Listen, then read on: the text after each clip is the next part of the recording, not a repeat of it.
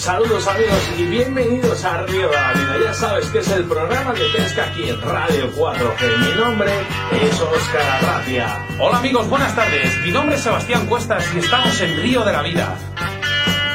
Aquí comienza Río de la Vida.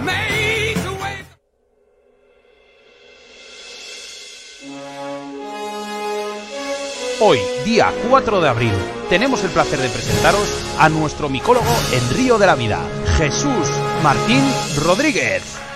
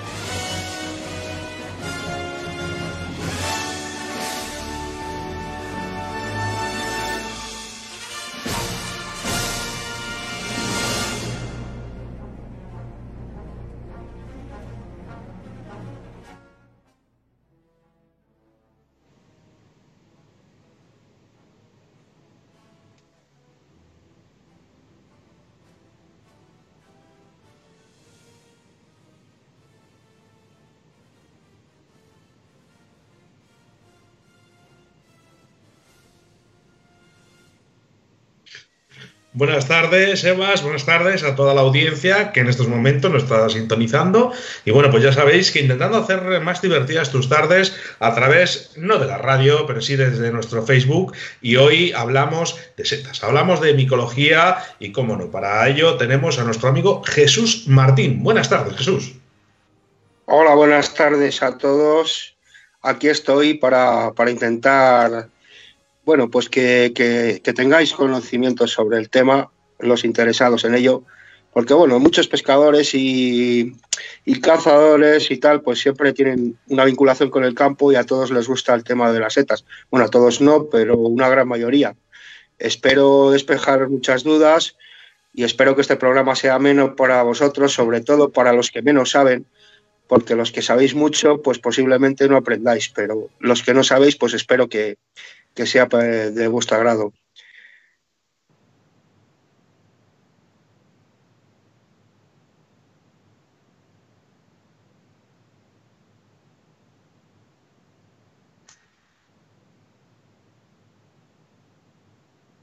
Hombre, claro, por supuesto, la vegetación de ribera en los ríos es rica en, setas, ¿no?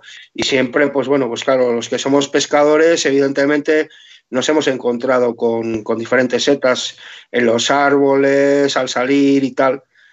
Pero bueno, yo, yo, pretendía, yo pretendía decir cuál, eh, eh, cuáles son los diferentes tipos de setas, así en un sentido muy amplio para que lo entienda todo el mundo. Eh, bueno, cómo se reproducen, cómo se alimentan, qué papel juegan en la naturaleza, que es un papel muy importante. Explicar. Y bueno, y como estamos en primavera ahora, pues yo creo para hablar de primavera, sobre todo de las comestibles. Hoy bien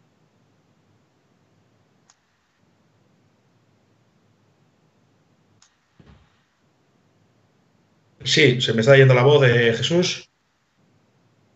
A, vosotros os oigo, os oigo bien. Yo no sé si, si me digo... Vale, bueno, pues eso, que, he hecho aquí un pequeño esquema de lo más importante, lo más significativo, o sea, un poco así a nivel en sentido amplio para que pueda llegar a todo el mundo de una manera distendida. Vale. Eh, Jesús. Eh, yo, mira, eh, quería deciros cuáles son los diferentes tipos de setas con respecto a su, a su morfología, por ejemplo. Eh, he elegido aquí unos, unos grupos de los principales grupos taxonómicos que hay, los más importantes, porque si no sería meterse mucho a nivel científico. Y he elegido el grupo de los agaricales. Los agaricales es el grupo donde existen el mayor número de setas eh, con importancia culinaria y a muchos niveles. ¿no? Eh, los agaricales son unas setas que tienen más o menos forma de paraguas, en sentido amplio, tienen láminas y un pie evidente. Luego están los boletales, los boletales que son tienen forma de sombrero, sombrero, tienen pie evidente y cuando las damos la vuelta, en vez de encontrarnos con láminas como en los agaricales, nos vamos a encontrar con una especie de esponjita, así por decirlo de alguna manera, que es lo que llamamos poros, lo que llamamos poros, y por ahí es por donde esas setas esporulan. Aquí en este grupo nos vamos a encontrar especies importantes. Bueno, aquí otro grupo serían los gasteromicetes, que no tienen mayor importancia, son los pedos de lobo en sentido amplio, ¿no? que no tienen un interés muy, digamos, culinario muy grande, pero bueno, pero están ahí y juegan su papel. Sí que es verdad, Jesús, que cuando les vemos eh, siempre nos, eh, nos quedamos con ellos. Y luego, una de las cosas que decir con los pedos de lobo, no explotarlos. Sí, sí, al revés, todo lo contrario. Tú cuando los pisas y sale esa masa pulverulenta, lo que estás haciendo es sembrar, porque estás diseminando las esporas. O sea, es una, una contrariedad, ¿no? El, decir, le pego una patada a una seta. No, en el caso de estos, cuando ya están maduros y las esporas están maduras, cuando tú los pisas, les estás ayudando a esporular, a diseminar. ¿Entiendes? Porque estás repartiendo las esporas por el... Sí, sí, ¿Eh? Perdón, no te he escuchado. Em, bueno, sí, tú y mucha gente. Es que Efectivamente. las últimas informaciones, Jesús, que teníamos es que soltaba un gas y que no era producente eh, pisarlos. No, no, no. Si, lo que pretendes es que la especie se perpetúe, tú la estás ayudando porque lógicamente esas esporas están dentro de, esa masa. Para que salgan tiene que, tiene que soplar el aire, tienen que caer gotas de agua para que presionen sobre la gleba y, haga puff y, salgan las esporas. Si tú llegas y la pisas, has hecho un favor a, esa seta a la hora de reproducirse creo que está claro lo que he explicado, pero bueno, ese grupo no me interesa mucho, no es muy interesante. Hay especies comestibles, sobre todo de jóvenes, cuando son, tienen la gleba blanca, son una masa compacta que todavía no se ha formado la espora adentro. Entonces, bueno, pues la gleba es la parte fértil. Tú cuando, cuando un pedo de estos de lobo eh, se forma, es primero una masa carnosa, ¿no? Digámoslo así. Después, con el Exacto. Lo son, lo son, pero bueno, no tienen apenas sabor y la textura de la carne es muy blandurria. Luego, cuando van madurando, se van formando como una esponjita, ¿no? Se van haciendo esponjosas, al final hasta que se convierte en una masa pulverulenta, que es cuando, cuando se han formado las esporas. Se calculan por trillones la cantidad de esporas que puede producir estos, estos elementos. serán quizás de los seres vivos que más unidades reproductivas tengan de, la Tierra. Una Langermania gigantea, por ejemplo, un pedo de lobo gigante que puede llegar a pesar 14 kilos o 15, imagínate la cantidad de esporas que puede soltar eso. Trillones es poco. Vale, ah, una cosa, voy a hacer una pequeña incisión. He de decir que esa masa pulverulenta, que cuando que sale ese polvillo, que son las esporas,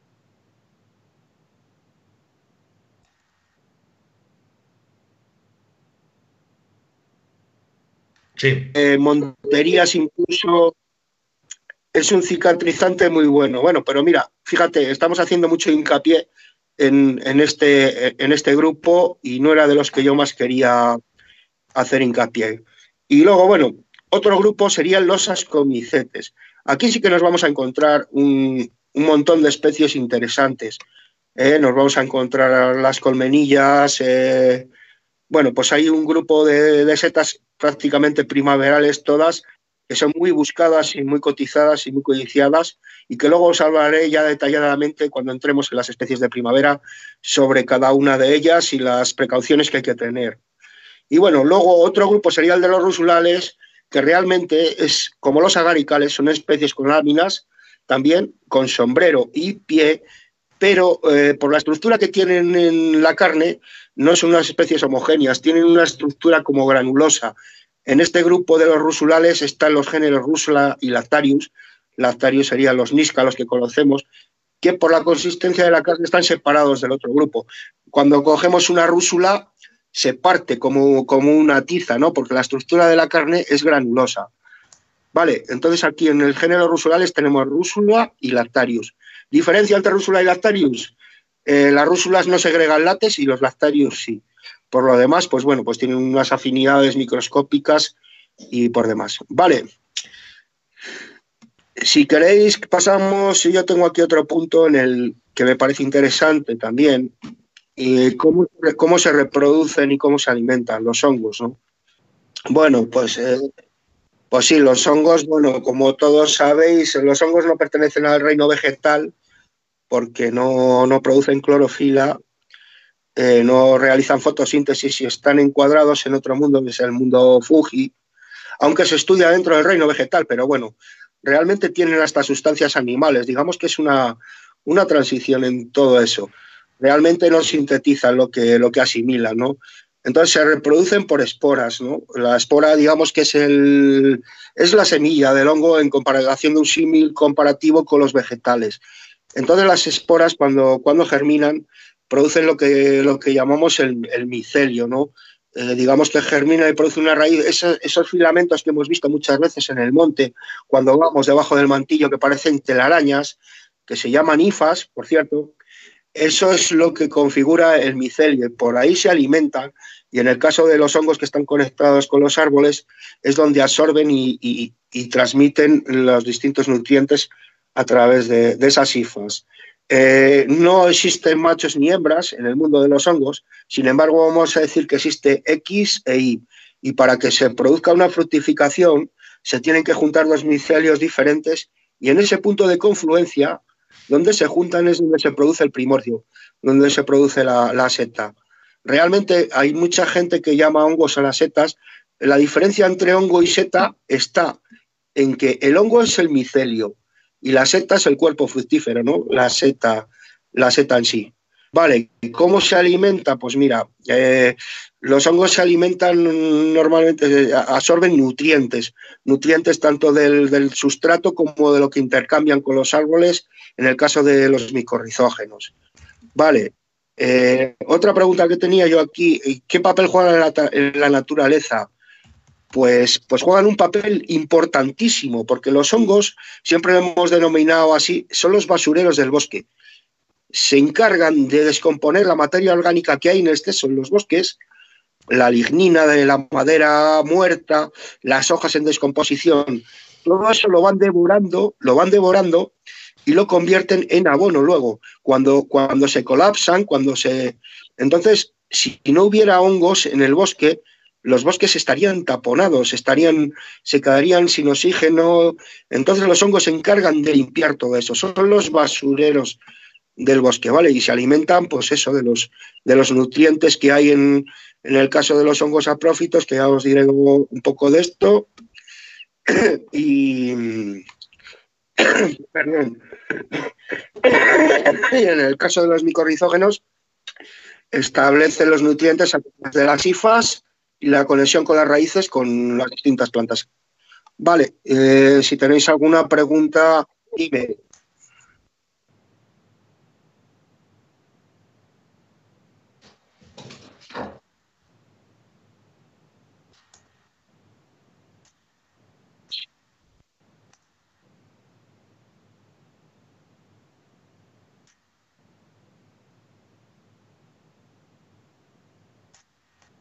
Por supuesto, no solamente las setas de cardo, sino todas todo las setas, ellos no sintetizan lo que, lo que asimilan. O sea, no es como las plantas que lo convierten en alimento. Lo que absorben los hongos se lo quedan dentro. Entonces, por lo tanto, si tú coges setas que han estado al lado de una cuneta, donde han pasado cerca los coches, donde hay polución en las zonas cercanas a las ciudades y tal, todo eso los hongos lo absorben en cantidades ínfimas, ¿no? Porque tú te comas unas setas que hayas cogido un día así en un sitio que sí que no, no pasa nada, no es como todo, pero eso son sustancias acumulativas. Pues, Por lo tanto, eh, no hay que, coger setas en, en, zonas urbanas, digámoslo así. Tenemos un problema, entonces, ¿eh, Jesús el mercurio, todo eso queda ahí. Tenemos un problema porque yo soy muy asiduo a cogerlas en las cunetas y, al lado de las carreteras porque es en el único sitio casi donde las veo, muchas veces. Claro, porque es donde las cogen. Eh,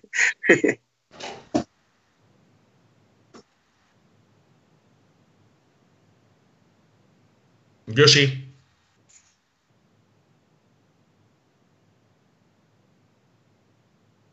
Sí, te vuelvo a recoger. Venga, muy bien.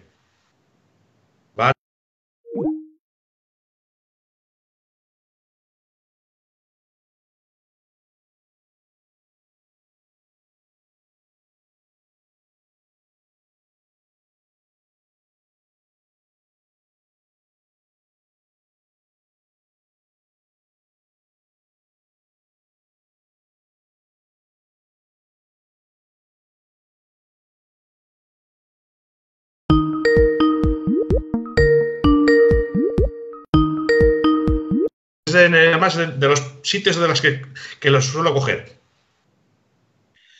Bueno, no deberías por lo que te he comentado. Sí. Sí, sí, Sebas.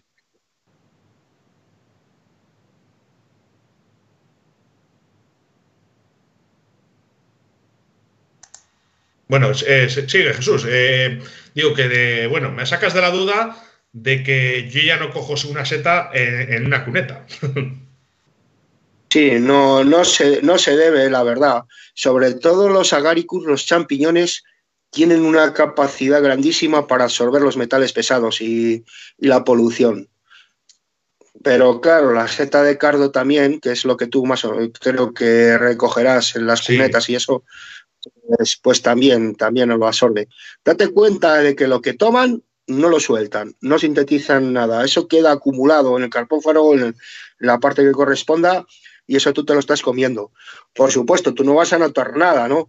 Eh, tú comes una pequeña cantidad, y, pero si tú estuvieras comiendo durante mucho tiempo esas setas que has recogido en esos sitios, posiblemente el día de mañana tendrías un problema serio, porque tu organismo no sería capaz de, de eliminar todo ese, ese metal pesado si lo has comido en abundancia. Bueno, tenemos aquí a mi amigo Jorge de Avia, al Chorrines, que es con el que suelo frecuentar a, recoger estas setas. Ya sabes, Jorge, que no volvemos a coger una seta en la cureta. Así que, Jesús, ¿me oyes? Sí, sí, sí, Jorge. Oye, ya creo que, que te quede claro. Y si las cogéis en abundancia ahí es porque, porque la gente eso lo sabe y entonces es donde menos. Hay que cogerlas en los perdidos, en los perdidos, la seta de cardo, eh, donde no haya mucha polución alrededor. Pues vale. Anda que no hay monte para coger setas, ¿eh? Para que las tengamos que ir a, las cunetas. Claro, pero claro, vosotros os habéis dado cuenta de que las cunetas abundan más, porque la gente no, no pulula por ahí, porque sabe esa historia. Bueno, pues eh, continuamos. No sé si Sebastián nos está escuchando ahora. Si no, vale, bueno, Jesús.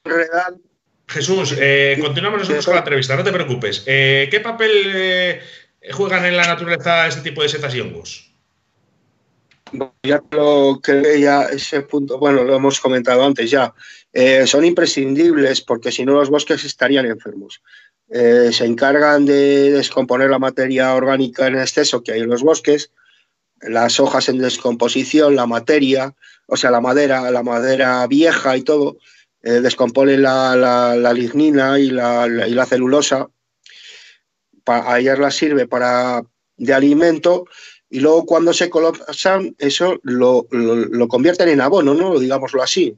Esto es un nutriente para el, para el bosque. Por lo tanto, es la presencia de los hongos en la naturaleza parece que están ahí como que no quiere la cosa, ¿no? Nosotros lo vemos ahí, unos elementos que salen ahí, les damos patada, no sé qué. No, no. La naturaleza es sabia y esos, los hongos, las setas están ahí por algo. Están ahí por algo y tienen un papel muy importante. ¿eh? Mira, nos decía... Sí, perdona. Continúa. Jesús. Las setas, si no existieran las setas, es que no se me ha salido una cosa rara ahí en la pantalla. Si no existieran las setas, la verdad es que los bosques se eh, Jesús, he sido yo que he dado el botón, que he tenido que cambiar eh, totalmente todo, perdona que te corte. He tenido que quitar el Skype del ordenador, he tenido que meter el Skype en el móvil y he tenido que volver a configurar otra vez el programa en tres minutos, ¿vale? Ahora se me oye bien, gente, me lo podéis decir, por favor, por el, por el WhatsApp, vamos, por el WhatsApp, en este caso por el chat del, del Facebook Live y continúa, Jesús, perdona, que te he cortado. Oigo bien y bueno, pues ahí estamos. Venga, eh, no sé por dónde andábamos. Bueno, pues ahora si queréis, eh, yo he elegido aquí. Sí. Perdón, antes de seguir, eh, te digo, José Modesto nos dice que eso, no deberíamos de coger las cunetas por los metales pesados y sulfatos, que es lo que hemos estado comentando. Y Carlos nos dice, el Ganoderma lucidum, ¿crees que podría ser una especie a estudiar más y quizás ahora nos pudiera venir más que bien debido a sus características o a lo mejor no tiene nada que ver con lo que estamos viviendo ahora? Un abrazo, maestro. Vale, bueno, ya, mm, ya sabía yo que me iba a hacer esa pregunta, Carlitos. Lo sabía. Pues mira, sí, el Ganoderma lucidum es una, es una especie que sale sobre la madera, es una especie lignícola, pertenece a los afiloflorales y es una especie medicinal. Se ha demostrado que tiene unas características antitumorales, anticancerígenas, que es beneficioso, es, un tranquilizante natural muy bueno. Los chinos lo llevan utilizando muchísimos años. Entonces la infusión de este hongo es, es, un, es verdaderamente beneficiosa para la salud. De hecho, se comercializa, se comercializa en cápsulas, eh, extracto de, Ganoderma lucidum. Mira, no sé si las vais a poder ver, la tengo aquí de la mano. Eh, sí. Lo que se llama una casa que me Lo que se llama vulgarmente pipa. ¿eh? Aquí está. Es de consistencia leñosa pues bueno, de manera natural nosotros si la molemos podemos tomar una infusión y la verdad es que está demostrado que tiene unas propiedades bastante buenas para la salud. Se, puede cultivar porque eh, se puede eh, conseguir las esporas en laboratorio y luego inocularlas sobre, sobre bloques de madera de roble, que es la mayor tendencia que tiene. Le gusta la madera de Quercus generalmente, la encina y el roble entonces, bueno, en el laboratorio consiguen y de hecho hay empresas que se dedican a cultivarla exclusivamente para luego con fines medicinales, ¿no? Infusiones, cápsulas y tal. Y ha habido gente, gente que ha tenido tumores, ha tenido problemas con cáncer y tal, se la han recomendado tomar. Igual que otros afiloflorales, recuerdo Recuerdo el, la grifola frondosa también, como, bueno, ahora no la tengo aquí, no os puedo enseñar fotos y tal, pero bueno, hay muchas setas de estas que está demostrado que, tienen propiedades medicinales muy beneficiosas para, la salud. Y digo, y digo yo, Jesús, ¿y esto no valdrá para el coronavirus? ojalá, ojalá sirviera porque, porque ahora mismo reventábamos todas las, las, las explotaciones que hubiera de esto y lo, repartíamos por el mundo, pero desafortunadamente me temo que no sirve. Nos tenemos que conformar con lo que nos venga en este sentido, que está cayendo gorda. Es para tenerlo. ¿Cómo va a afectar esto, Jesús, a, la naturaleza? Te quiere decir que, que, al final que nosotros nos salgamos, que las setas estén saliendo y nosotros no las estemos recogiendo, ¿esto puede afectar en parte positivo o negativamente? Bueno, mm, yo creo que, siempre que, el hombre no intervenga en la naturaleza, la naturaleza está a sus anchas. Creo que siempre va a ser beneficioso. Está claro que, bueno, la mano del hombre también tiene que intervenir en algunos casos, ¿no? Eh, por ejemplo, cuando hay plagas de animales no se controla porque no se caza, eh, bueno, cosas así. Pero yo creo que siempre que nosotros no metamos la pezuña en la naturaleza, ella es sabia y se sabe defender. Si la dejáramos sola, sería una maravilla. Nosotros somos los, mayores, los mayores increpantes en, ese sentido. Pero bueno, creo que ya con los conocimientos que vamos teniendo y con el paso del tiempo, creo que tenemos cabida siempre que cuando hagamos algo sea, sea con cordura, sea con sabiduría, que sepamos lo que estamos haciendo cuando, cuando, cuando nos metemos en, en el campo, en los ríos, en todo Sí que bueno, que una de las cosas que yo, por ejemplo, achaco a, sobre todo a, los padres, a los que son padres o somos padres en este caso, eh, que cuando vamos al monte a coger setas, eh, eh, realmente no, sabemos, bueno, no sabemos, en este caso sí, porque bueno, yo tengo un buen maestro que eres tú y luego pues bueno, intento inculcarlo un poco a, a mis hijos. Pero cuando vamos a coger setas o van a coger setas, eh, todo lo que llevamos en los bolsillos muchas veces de, ah, lo tiro, lo dejo al suelo, va, no sé qué. Eh, la gente se piensa que eso la naturaleza lo absorbe y es mentira. Eso lo que hacemos es producir un daño irreversible, ¿no, Jesús? No, bueno, eso ni qué decir tiene. Yo creo que es de, es de cajón. Eh, tú si has sido capaz de subir una, una ladera de estas que cuando llegas tienes la lengua rozando las piedras y llevabas tres latas de cerveza, de refresco, tres tetravis de zumo, lo que sea, no eres capaz de bajar luego con ello vacío.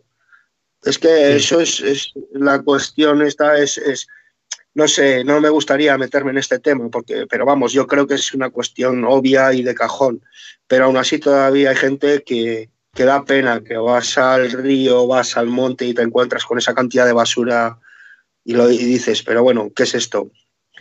Hay que mentalizar y claro, yo creo que ahora mismo nuestro mejor arma para controlar eso es lo que estás diciendo tú, Sebas, inculcar a nuestros hijos desde pequeños el que, el que sean respetuosos y sepan reciclar bien y todo eso.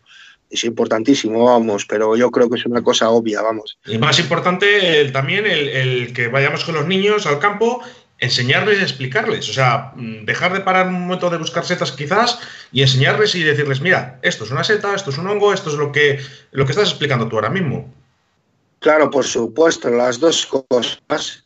A la misma vez que les formas en, los conocimientos de, lo que son las, las, las, cosas que van relacionadas con el campo, las setas, la pesca igual, pues les tienes que, que formar, eh, educar para que sean respetuosos con el medio, para que sean respetuosos con la naturaleza y que los que vengan detrás pues puedan heredar un, medio saludable, ¿no? que, que siga, que, continúe la, las cosas con buena salud y, con, y que, sea mejor incluso, ¿no? porque ha habido una época en la que nos hemos cargado los ríos, nos hemos cargado los montes, la, codicia, la avaricia humana rompe todo eso.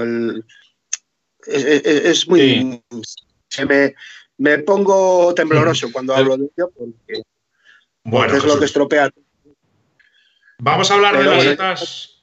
Vamos a hablar, vamos a hablar. Sí, Sebastián, habla. Perdón, perdón, perdón, que te estaba cortando. Eh, nada, eh, vamos a hablar de las principales setas que, de primavera que hay comestibles en este momento. Vale, pues mira, yo he elegido aquí un, grupo de setas y os voy a hablar de cada una de ellas. Creo que son las, más abundantes y las más codiciadas.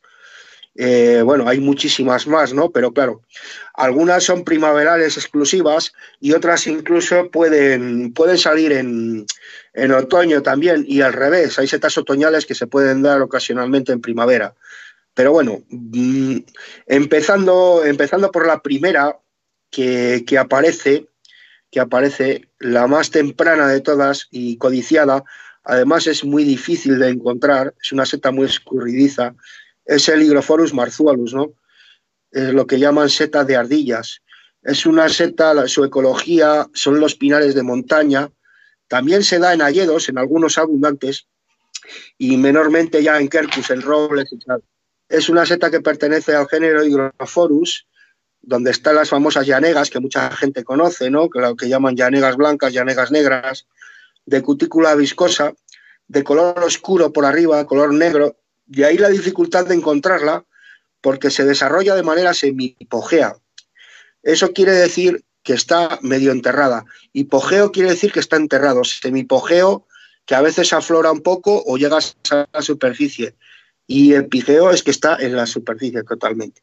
Bueno, pues el marzuelos es una seta que sale incluso en enero, aunque marzuelos quiere decir marzo, su época de aparición es en marzo, pero en algunas zonas bajas, cuando vayamos a buscar marzuelos, siempre hay que intentarlo buscar como más temprano en las zonas de menos altura hacia más altura a medida que va avanzando la temporada. Una seta difícil de encontrar y, bueno, no muy conocida, aunque ahora ya se está entendiendo, se está extendiendo bastante. es un buen comestible, un muy buen comestible además. Yo la he probado, la he encontrado.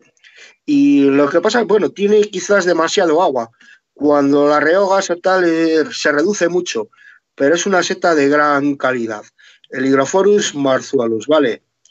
Luego nos vamos a encontrar también con las famosas morchelas o colmenillas, que pertenecen a los, a los ascomicetes. Estas, estas setas que tienen forma como de pirulí, que por dentro son huecas, tienen pie y tienen unas formaciones alveoladas como de panales de abejas y tal. Estas no las vamos a encontrar en diferentes ecologías. Eh, son, son, son saprófitos, las vamos a encontrar en las riberas de los ríos, en las orillas, en choperas, eh, en pinares, donde ha habido quemados anteriormente, porque sintetizan cuando ha habido un, incendio en un pinar, hay veces que salen las morchelas por tapiz, o sea, porque necesitan el azúcar ese para, hacen ahí una, una especie de, absorben eso y a ellas las beneficia, ¿no? Eh, he de decir que es una especie compleja a la hora de comer, porque puede producir problemas, es una especie tóxica en crudo, otro, que otros ascomicetes. Lo ideal para poderla consumir con garantía de que no nos pase nada es dejarla secar primero y posteriormente cocerlas. ¿eh? Porque verdaderamente esta especie puede dar problemas. Puede dar problemas, de hecho, los ha dado. Producen, si se consume una cantidad considerable, producen el síndrome cerebeloso. Esto quiere decir que no coordinas bien eh, te cuesta andar, es como si estuvieras un poquito borracho para que lo entiendas. Entonces, las morchelas hay que tener mucha precaución con ellas a la hora de, comerlas. Es una, una, seta que está considerada de, de, gran valor gastronómico. De hecho, los grandes chefs, incluso con estrellas Michelin, yo los he visto cocinarlas y no tienen la precaución de cocerlas bien y desechar el agua o de dejarlas secar. Es un riesgo grande eso. La morchela, para comerla con garantía, lo ideal es dejarlas de secar, rehidratarlas y darlas una buena cocción, porque contienen unas sustancias que se llaman termolábiles, que con el calor, con, al llegar a cierta temperatura, a ebullición, desaparecen, al igual que otras setas también que no pertenecen a, los ascomicetos. Bueno, aparte de las morchelas, también podemos encontrar las elvelas, los bonetes, que son similares, y otras especies que son del género Giromitra, similares a las morchelas, pero en vez de tener alveolos, tienen como una especie de sombrero con forma cerebriforme. Eh, estas eh, pueden llegar a ser mortales de verdad. También en algunos sitios las consumen, pero después siempre, siempre todos los ascomicetes que se coman con cocción, con cocción. Como mínimo esa eh, precaución y si se pueden secar mejor. Vale. Jesús, una pregunta. ¿Dónde metes, ¿Dónde metes toda esa información? Eh, tengo aquí. es impresionante los conocimientos que tienes. tengo, aquí un, tengo aquí un pequeño bolso que le tengo que coser todos los días para que no se salga nada. Pero bueno. Bueno, continúa. A ver, ¿qué, setas, qué más setas solemos encontrar ahora en primavera? Porque la gente se piensa que las setas son solo en, en octubre, noviembre, diciembre, y, no es así, ¿no? Ahora mismo, ahora mismo te estoy escribiendo todas las setas que podemos encontrar en, primavera como principales, por supuesto, muchísimas más. Pero yo he elegido más o menos las que tienen mayor valor culinario, que yo creo que es lo que más interesa un poco a la gente. Vamos a hablar también de una seta muy común, la senderuela, que esta es tanto otoñal como primaveral. ¿no? La vamos a encontrar en los, en los prados herbosos en los prados herbosos, en los claros de los bosques, formando corros de brujas, grandes hileras, ¿no? en grupos de numerosos ejemplares, compartiendo ecología muchas veces con los perros chicos, que luego después vamos a hablar de ellos, que es así que es una seta súper codiciada. Bueno, pues las senderuelas es una seta de pequeño tamaño, no, no muy carnosa, pero sí es muy sabrosa. Eh, no todo el mundo sienta bien. Tiene una sustancia que hay gente que no la tolera muy bien, eh, el ácido cianhídrico. Pero bueno, es una seta que hay que llevar unas tijeritas y con mucha paciencia, porque tiene una característica, es una seta que puede tener confusiones con, con setas peligrosas, es una seta pequeña, las láminas son muy, son muy escasas, ventrudas, separadas, pero la, la característica esencial de la senderuela para distinguirla de otras que no lo son es el pie. Si cogemos el pie de una senderuela, lo podemos retorcer, lo podemos apretar, no se aplasta, no se rompe, porque es fibroso, es macizo. Entonces, ya nos está diciendo, y aparte de conocerla bien, claro, esta es una de las claves que, macroscópicas que determinan realmente la duda ante la senderuela. Pero hay que conocerlas y saber su hábitat y todo lo demás. Y una por una, cuando las cogemos, apretar el pie no sea que se nos cuele algo por ahí extraño. De acuerdo, bueno, luego también tenemos los champiñones, los agaricus, ¿no? Que hacen honor al género de los, vamos, al, grupo de los agaricales. Los champiñones también se dan en primavera, sobre todo en los prados estos donde se dan las enderuelas y los perros chicos también, eh, que tengan abundante materia nitrogenada, ¿no? les gusta mucho eh, abundante compost, o sea, compost rico en, materia nitrogenada. Vale, pues, pues, en primavera, tanto primavera como en otoño, nos vamos a encontrar los champiñones en estos sitios. Eh, ¿Cuáles son los buenos y cuáles son los malos? Pues mira, hay una clave que desecha todos los dichos que haya sobre los champiñones.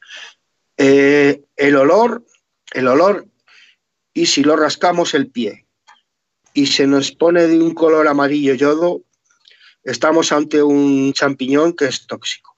Lo primero, las láminas han de ser rosas, inicialmente, cuando son jóvenes, ¿no? Ha de oler bien, olores anisados, olores fúngicos, olores almendras amargas, pero en el momento que cojamos un champiñón y nos huela como a tinta o a fenol, tato, ese champiñón ya nos está diciendo algo que no corresponde. ¿Qué te pasa, Sebas? bueno, Sebas, corta el micro si quieres un rato. Ah, el protocolo del coronavirus. Y ya está clave. el zumo de piña por el otro lado. Si cogemos con la uñita y le rascamos así cerca de la base del pie o le frotamos con el dedo porque y se nos pone de un color amarillo yodo, ya sabemos que estamos ante el grupo de, del, de Agaricus santoderma, en el cual hay, bueno, pues es, es amplio, hay un montón de especies y tal. Entonces, eh, ahí están los champiñones tóxicos. ¿Vale? Eh, la toxicidad no es muy grande. De hecho, hay gente que consume algún santoderma y no le pasa nada, porque a algunos no les entra ni saldo en el móvil, pero, pero vamos, ahí está. para diferenciar un champiñón bueno de uno malo, creo que la clave es esa. Bueno, los boletus, amigo, ¿dónde hemos llegado? Aquí tenemos para el rato. Pues bueno, los boletus también salen en primavera, incluso a veces de manera, hay floraciones mucho más grandes que en otoño. Todo depende de la pluviometría, de las condiciones que tengamos de humedad y temperatura y tal. Los, los boletus son termófilos, les gustan más bien las temperaturas altas y si tienen humedad, pues se encuentran en la primavera mm, unas condiciones óptimas para fructificar. Entonces nos podemos encontrar boletus en primavera y incluso entrando ya casi en el, en el verano. Podemos encontrar en los pinares, en los boletus pinícolas, en los hayedos, en los robledales, siempre y cuando en la época esto, estos tengan la hoja echada ya. Quiere decir que los, que los árboles tengan su ciclo de savia desarrollado ya, que tengan hoja si no hay, si no hay fotosíntesis, si no hay hoja, no circula la savia y por lo tanto las especies micorrizógenas asociadas a esos árboles pues no van a fructificar. Sin embargo, los pinos y las encinas, que son de hoja perenne, pues siempre, siempre hay simbiosis entre los hongos y, y los árboles. Aquí en, los, en el género boletus pues nos vamos a encontrar a los cuatro magníficos, ¿no? Como no nombrarles al boletus sedulis, al boletus pinicola o pinophilus, al boletus aerius o hongo negro y al boletus aestivalis o reticulatus. Todos ellos son micorrizógenos de pinos, robles, hayas y alguna cosa más, incluso jaras. Bueno, y ya vamos a entrar en la especie reina de la primavera. Esta sí que, bueno, es la más perseguida. Es la más perseguida porque realmente es difícil, ¿no? Los etales se dan en, zonas de montaña, en prados herbosos, igual, igual que la senderuela, más o menos, y, y son, son, se suelen esconder bastante, ¿no? No es fácil encontrar un setal abierto, suelen estar metidos entre los piornos. Lo que pasa que hay veces que los de lapta eh, forman corros de bruja y donde está el setal, la hierba, la hierba describe unos círculos, que lo que se llaman corros de bruja, y crece más alta y, de un color más intenso, de un verde más intenso. Entonces eso delata el setal. Y las senderuelas también pasa lo mismo con ellas.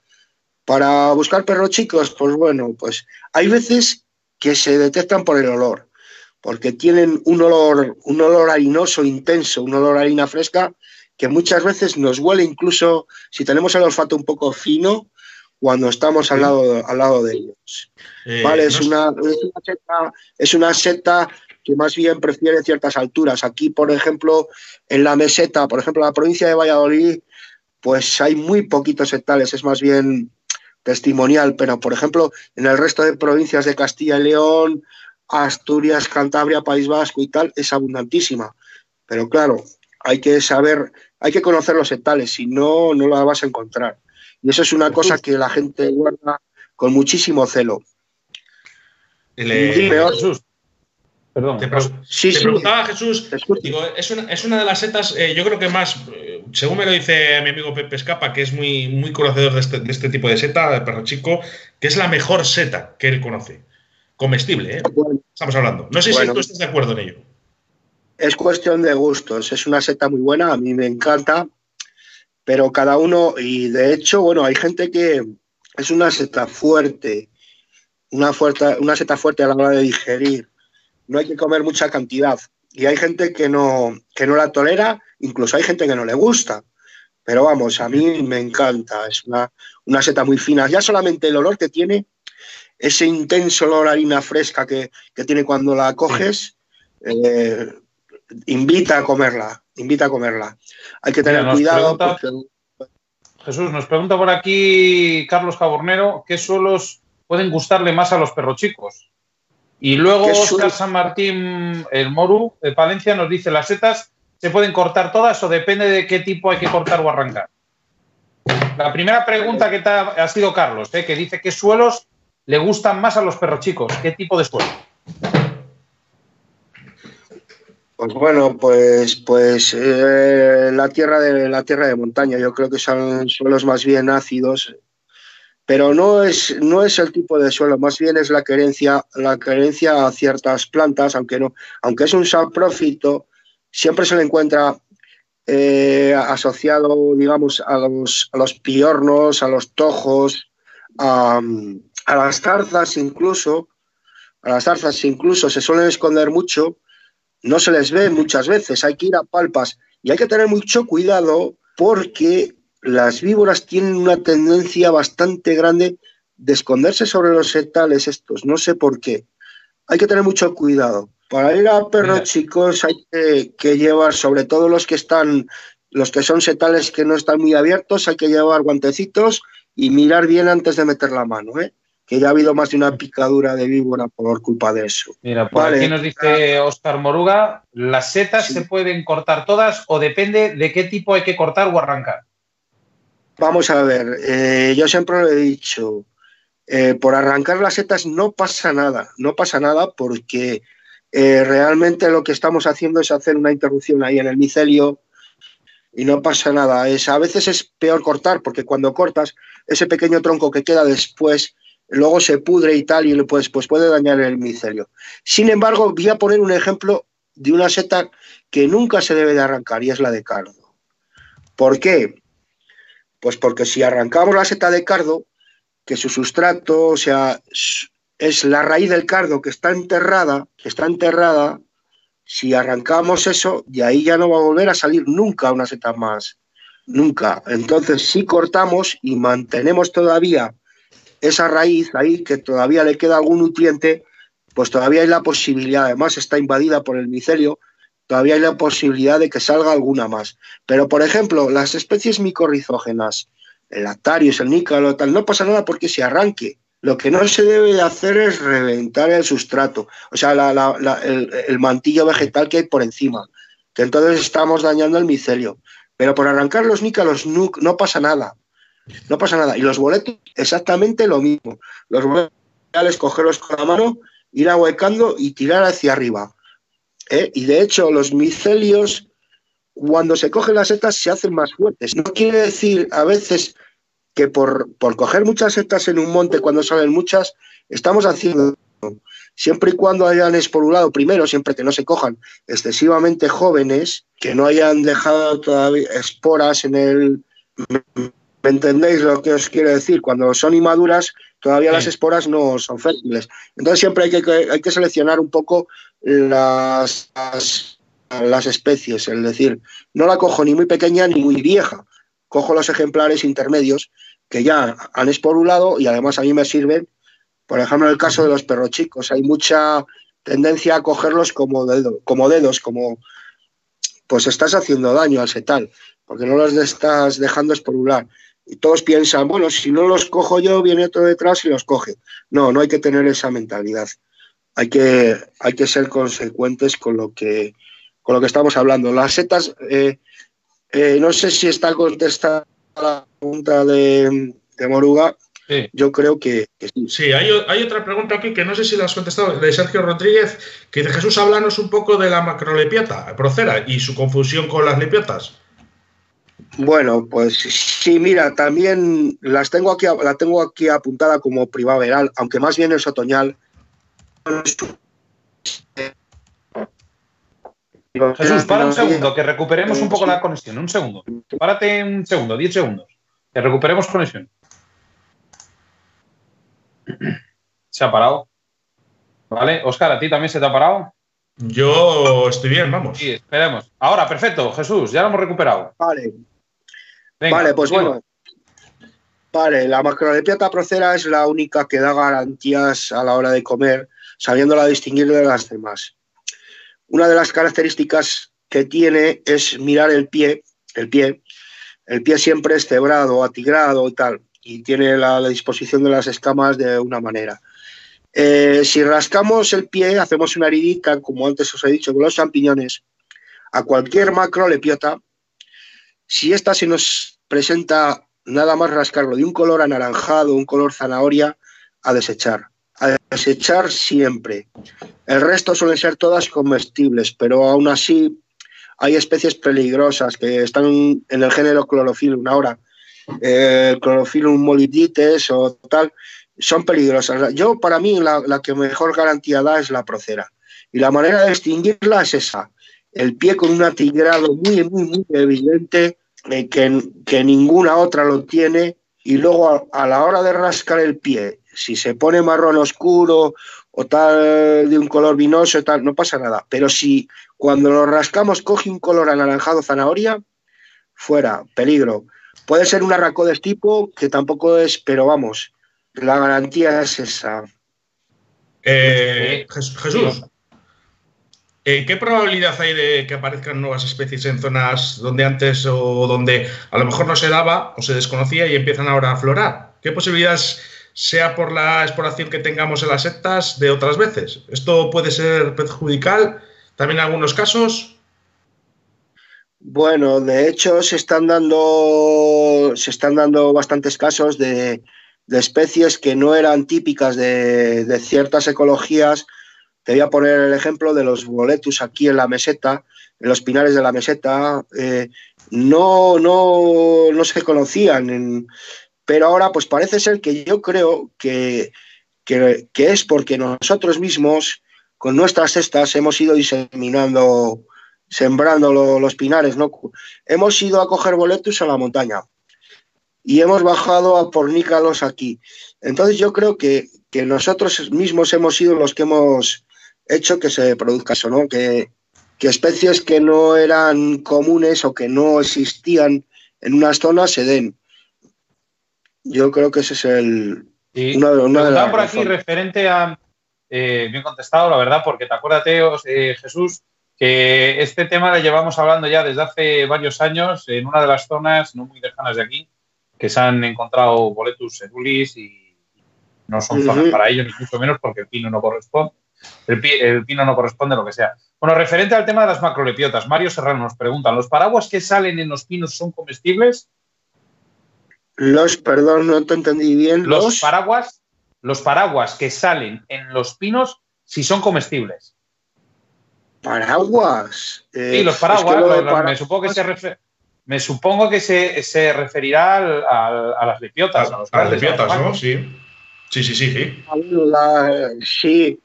Vale, bueno, eh, la ecología de las macrolepiotas son, son más bien saprófitas que micorrizógenas. Pueden salir en pinos Igualmente te puede salir una racodes en un pinar, una venenata, o sea, una macrolepiota venenosa, te puede salir en un pinar que, que una procera. O, ¿Me entiendes? Esos son saprófitos, no, no se les conoce asociación con simbiosis con, con, los árboles, con los pinos. Por lo tanto, las macrolepiotas, lo que he dicho, una de las claves fundamentales es rascar el pie y ver que no se ponga anaranjado. ¿De acuerdo? Más, otra pregunta, José Modesto. ¿Cómo sabes si los champiñones cerrados son comestibles o no? Yo cuando está un poco abierta sí lo cojo, pero si no, lo dejo por si acaso. Es lo que Vale. El champiñón cerrado, da igual que esté cerrado, solamente le, liberamos un poco con el dedo el anillo y ya vemos la coloración de las láminas, que si es joven y ha de ser rosada, bueno, hay algunas especies que tienen un tono grisáceo inicialmente, pero bueno, no vamos a entrar en más detalles. El olor, el olor, y aunque sea joven, la rascadura en el pie, que cuanto más joven es, cuanto más joven es, más, más evidente es, la reacción esta del amarillo yodo. O sea, cuanto un champiñón está más fresco, un santoderma, por ejemplo, lo rascas y es más inmediata la reacción en un ejemplar joven que en un ejemplar ya más maduro, que está menos húmedo. Vale, contestada esa pregunta. Sí, perfecto. Perfecta. Bueno, no sé si otra pregunta más podemos meter hasta las 8. que tenemos que bueno, aquí la gente se está, la gente se está animando, Jesús. Darme bueno, preguntas. Vaquerico Cellano. ¿Eh? Vaquerico Cellano Cellense se llama. Dice que lo primero agradecer el gesto por hacer este directo. ¿Puedes hablarnos, Jesús, un, Jesús, un poco sobre la seta de cardo? Vale, pues sí, pues mira, pues me, gusta la pregunta. Eh, deciros que la seta de cardo eh, es un saprófito, ya lo he dicho, de la raíz del cardo, pero, pero a, la vez tiene unas variedades, unas variedades que se dan sobre otras plantas, otras umbelíferas. El cardo es una umbelífera, pero tiene unas variedades, por ejemplo, la, variedad nebrodensis se da sobre la cañaeja, que se llama, que es otra melífera, la Tapsia villosa, y esto produce una seta de cardo de un color mucho más blanco, más clarito, más clarito y, de mayor tamaño, muy carnosa. Es bastante abundante en ciertas provincias, por ejemplo aquí en Castilla y León, Salamanca, es muy abundante, donde vamos a pescar por el Tormes y por ahí se da, se da mucho. La zona de los Arribes, en Zamora y tal. No sé por qué aquí, porque aquí hay mucha tapsia villosa, la tapsia villosa me gustaría enseñarosla. Es unas, eh, en un principio es como un cardo así extendido, es una hoja verde extendida, más o menos aserrada, y luego del centro crece un tronco, un tallo gigante que puede llegar a tener más de dos metros y con una floración amarilla, y de ahí sale la variedad, la variedad Nebrodensis. Mm, o sea, esta variedad no, no sale sobre la raíz del cardo corredor, del Erigium campestris sino de esta de la tapsia vilosa. Y luego, bueno, también salen sobre otras umbelíferas. Hay otra variedad también que sería, que sería la variedad ferulae, que sale sobre la férula, otra, otra umbelífera. Bueno, alguna cosa más. La seta de cardo, bueno, ya he dicho que antes que es, puede ser otoñal y primaveral. De acuerdo. Bueno, pues Y Jesús, vamos a hacer una cosa. Sí. Vamos a parar un segundo y vamos a salir a aplaudir, ¿vale? Y ahora volvemos, ¿vale? Venga, yo en vez de aplaudir voy a